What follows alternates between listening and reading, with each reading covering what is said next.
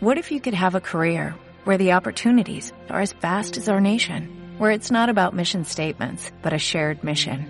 At U.S. Customs and Border Protection, we go beyond to protect more than borders, from ship to shore, air to ground, cities to local communities. CBP agents and officers are keeping people safe. Join U.S. Customs and Border Protection and go beyond for something far greater than yourself.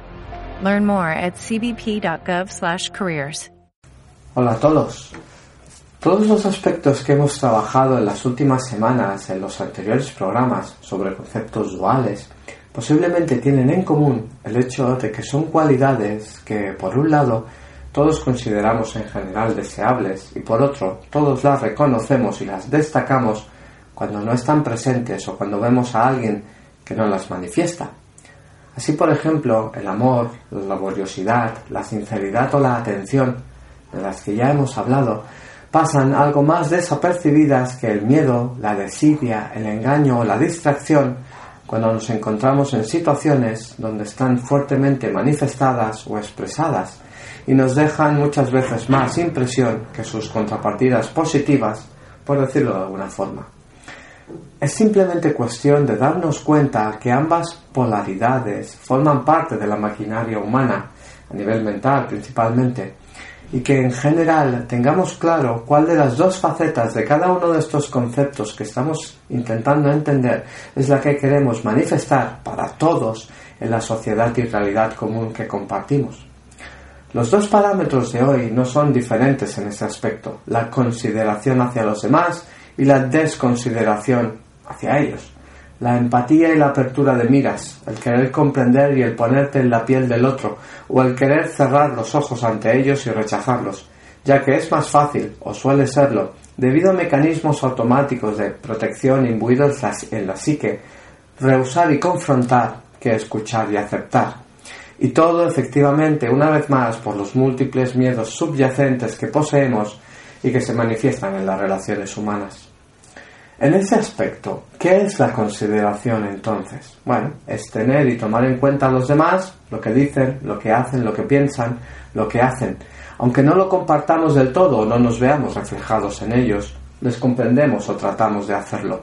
Al menos este comportamiento provoca y genera un espacio energético para el entendimiento, cosa, pues la verdad, harto difícil en muchos lugares, situaciones entre muchas personas en estos momentos en una gran parte de las realidades de nuestro planeta. ¿Os imagináis, por ejemplo, que toda la población fuera considerada con el resto? Utopía, diría alguno, quizás, pero posiblemente una realidad sin la cual no se puede alcanzar ningún futuro nivel evolutivo basado en otras reglas de convivencia y respeto común. La consideración de una persona hacia otra suele ser un atributo de aquel que comprende varias máximas de la realidad en la que vive y por lo tanto las aplica en su trato con sus semejantes y que vienen a ser algo así como que nadie tiene en este plato, en este plano la verdad absoluta, que cada uno vive en su propio universo y nivel de realidad según sus creencias y programas almacenados en su psique y que para cada uno de nosotros existe una verdad tan real como la verdad de la persona de al lado pero que no la percibe de la misma manera. Teniendo en cuenta esto, ¿para qué vas a discutirle a alguien algo en lo que cree firmemente solo porque no cuadra con lo que crees tú? En general, siempre suele ser más efectivo escucharse mutuamente y tomar en cuenta, considerar todas las verdades individuales de todas las realidades del planeta, pues el mundo que vemos es la suma de todas esas realidades, donde considerándolas todas como válidas por parte de su proyector responsable, es decir, la persona que la crea, podemos llegar a entender desde un punto de vista más, vamos a decir, metafísico, a otra parte de la creación, haciendo su trabajo de crear en su trozo de universo la experiencia que necesita para que la fuente se expanda y se comprenda a sí misma un poco más.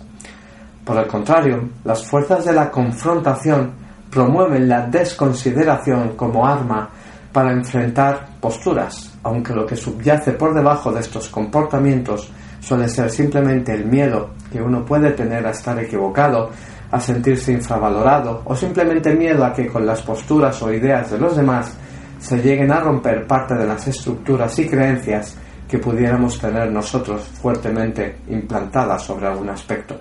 y que nos obliga a replantear los cimientos mismos de nuestra vida si llega a casos más extremos.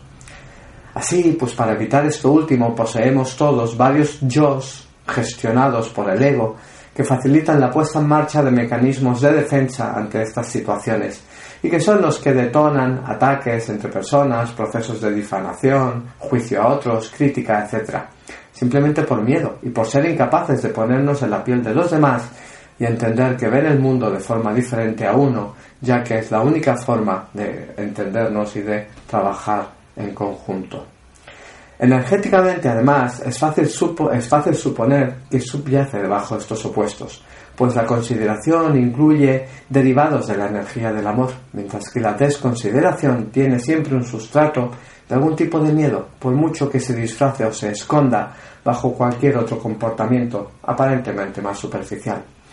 Como posiblemente ya habéis visto o leído también, el ser humano puede llegar a poseer de forma natural la cualidad de la consideración activa a través de los llamados centros superiores de control, ya que precisamente el centro emocional superior regula esta capacidad de entender y ponerse en la piel de otros para empatizar con ellos y pasar de la visión del yo a la visión del nosotros, proceso que se consigue, como siempre, a partir del trabajo interior de cada uno. En todo caso, tratemos de dejar paso siempre a la consideración, hay tantos puntos de vista y realidades solapadas como mónadas hay en el conjunto de toda la existencia, y es de recibo que todas contengan su propia versión del universo y de la creación. Un abrazo y hasta pronto.